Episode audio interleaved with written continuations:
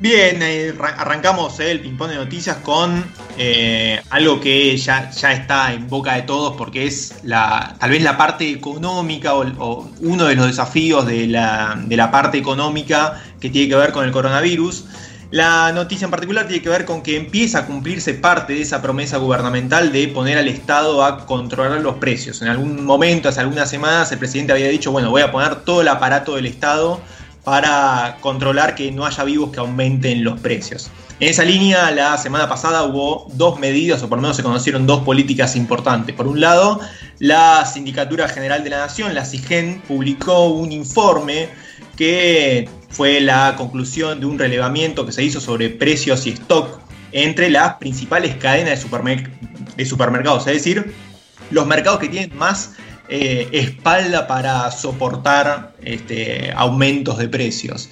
Allí se detectó faltantes de hasta un 47% y diferencia de precio de hasta un 44%. Un dato importante para tener en cuenta. La SIGEN detectó que uno de cada cinco productos tienen precios por encima de los precios máximos fijados por la Secretaría de Comercio. Es decir, el 20% de todos los productos que se ofertan, por no de esta muestra, que se ofertan en las grandes, en los grandes, en las grandes cadenas de supermercados eh, están violando los precios máximos fijados por la Secretaría de Comercio.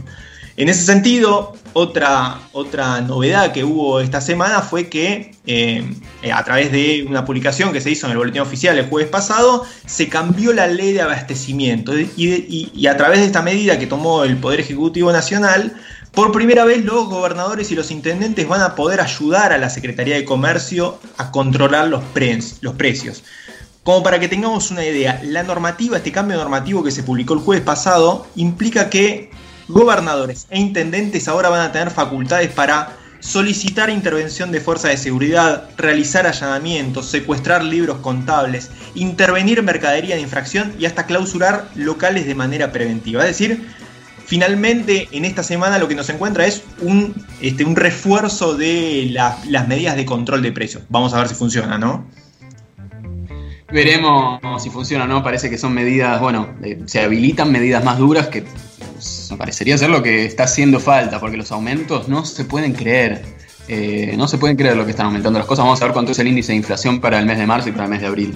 Eh, Verónica y tal, tal cual iba a hacer un comentario sobre lo anterior que decía Fede, no hace falta tanta muestra, vas a ir al supermercado para ver o a la verdulería para ver los aumentos brutales de precios. Bueno, ¿qué traigo? Tenemos una pandemia, tenemos un Estado que venía muy desfinanciado, hay muchos, muchos gastos extra en este momento. Entonces eh, se anunció que esta semana va a ingresar a la Cámara de Diputados un proyecto para grabar eh, eh, los grandes patrimonios, ¿no? Un, impuesto extraordinario a lo que son los grandes patrimonios. Esta es una iniciativa del jefe del bloque del Frente de Todos en Diputados, Máximo Kirchner, y que está siendo trabajada por Carlos Heller, que es eh, titular de la Comisión de Presupuesto, y cuenta en principio con el aval de Alberto Fernández. ¿Qué se sabe de este proyecto? La verdad que poco, muy poco. En principio está en elaboración, están juntando datos. La gran clave es dónde va a estar la media, ¿no? A, partir de cuánto consideramos que es un patrimonio eh, demasiado alto, ¿no? Y que debería pagar impuestos, pero sí por cálculos que se trascendieron, que se escucharon por ahí, eh, afectaría un 1% de la población nomás, sin embargo, podría tener un, gran impacto en lo que son los ingresos públicos, ¿no?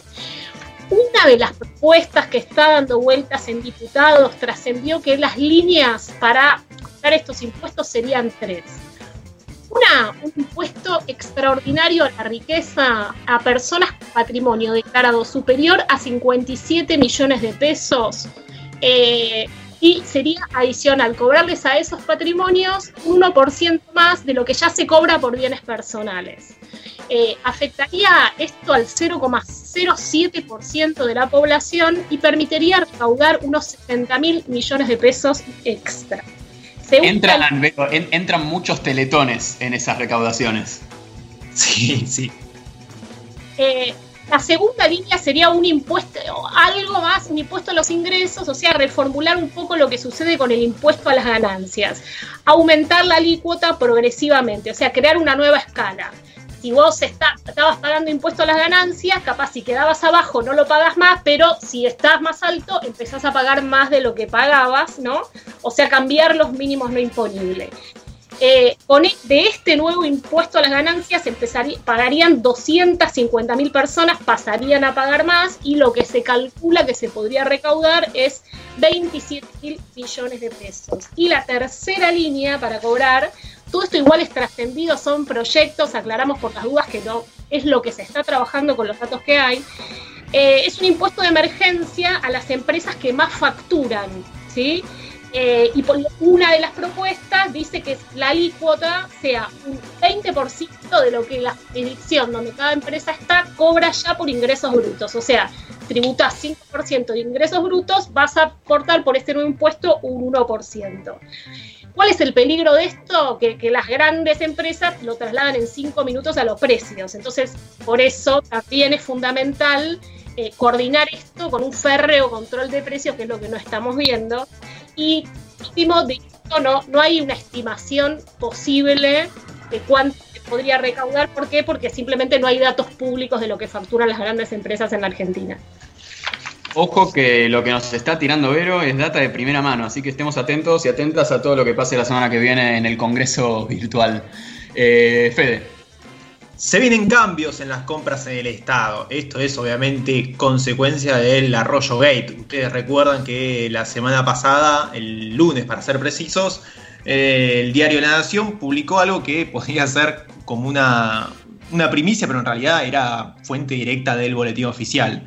Como para repasar y poner en contexto brevemente, hubo eh, una serie de contrataciones, compras que hizo el Ministerio de Desarrollo Social a cargo del licenciado Arroyo y uno iba a los números de a los precios máximos de la Secretaría de Comercio y lo comparaba con los precios que había pagado el Ministerio de Desarrollo y obviamente había sobreprecio. Lo que dijo en su momento Arroyo y que parte de eso se volcaba incluso en la propia resolución ministerial era que las empresas, los proveedores habían plantado y dijeron yo este precio no te lo bajo, todas las, las empresas dijeron más o menos lo mismo, con lo cual no había mucho margen según palabras posteriores del presidente de la Nación, Arroyo tuvo que decidir entre pagar lo que, lo que pedían las empresas o eh, no comprar los alimentos que hacían falta en esta situación de urgencia. Arroyo obviamente decidió comprar los alimentos con esta polémica. Fruto de esta polémica, ahora el gobierno de Alberto Fernández se ve más o menos eh, forzado a poner un ojo en la forma en la que está comprando el Estado y se va a hacer a través de una norma que todavía no apareció en el boletín oficial, pero parece que está en redacción en jefatura de gabinete y tiene que ver con la obligación de que todos los sectores del Estado Nacional que realicen compra de alimentos lo tengan que hacer eh, sin superar los precios máximos fijados por la propia Secretaría de Comercio. Es decir, el Estado tiene que comprar al precio que el Estado dice que tienen que estar los alimentos. Esto se va a poder hacer y vaya uno a saber, porque de fondo lo que dicen propias fuentes del gobierno nacional es que se trata de un problema un poquito más amplio, es decir, estos sobreprecios a los que se tuvo que enfrentar Arroyo son los mismos sobreprecios a los que se tuvo que enfrentar Carolina Stanley en su momento, lo mismo que Provincia de Buenos Aires cuando estaba en manos de Mario Eugenia Vidal. Es decir, es un problema estructural de la Argentina. Vamos a ver si por lo menos eh, como quiere el gobierno, se puede regular a través de los, precios, los, precios máximos fijados por eh, la Secretaría de Comercio. Pero ya anticipamos que es una pelea a futuro. ¿eh?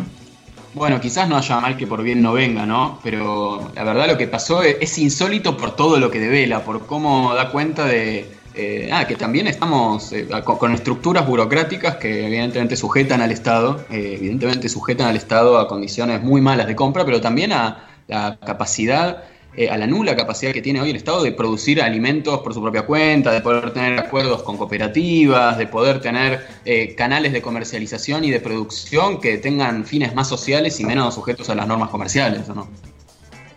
Sí, también ahí está la, disputa de las propias empresas, que eso pasa mucho en obra pública, que dice, che, si, si el Estado va a hacer todo, eh, las propias empresas, digo, cuando el, Estado avanza, lo que genera son las resistencias de los que dicen, che, parate, estás, poniendo en duda el capitalismo directamente.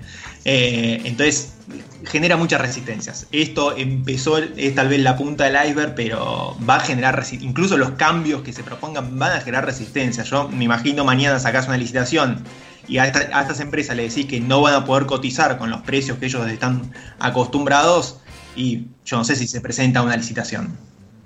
Bueno, de cuántas cosas será punta de iceberg todo lo que devela esta crisis, ¿no?